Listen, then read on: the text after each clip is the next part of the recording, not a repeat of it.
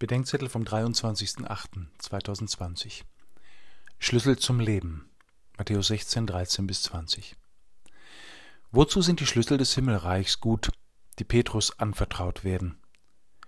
Petrus sollte so von Gott reden, als wäre er schon mal im Himmel gewesen, hat mir mal ein achtjähriger Schüler gesagt.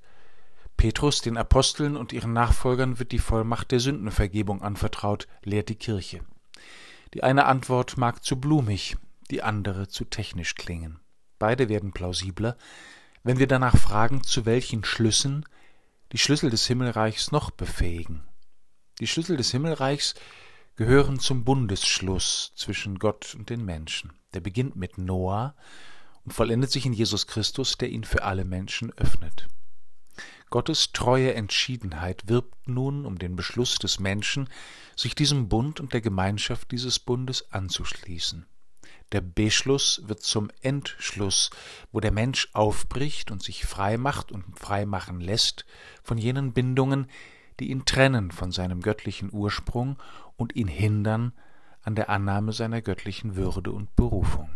Wo er sie findet, wird der Mensch sich jenen anschließen, die diesen Weg bereits gehen.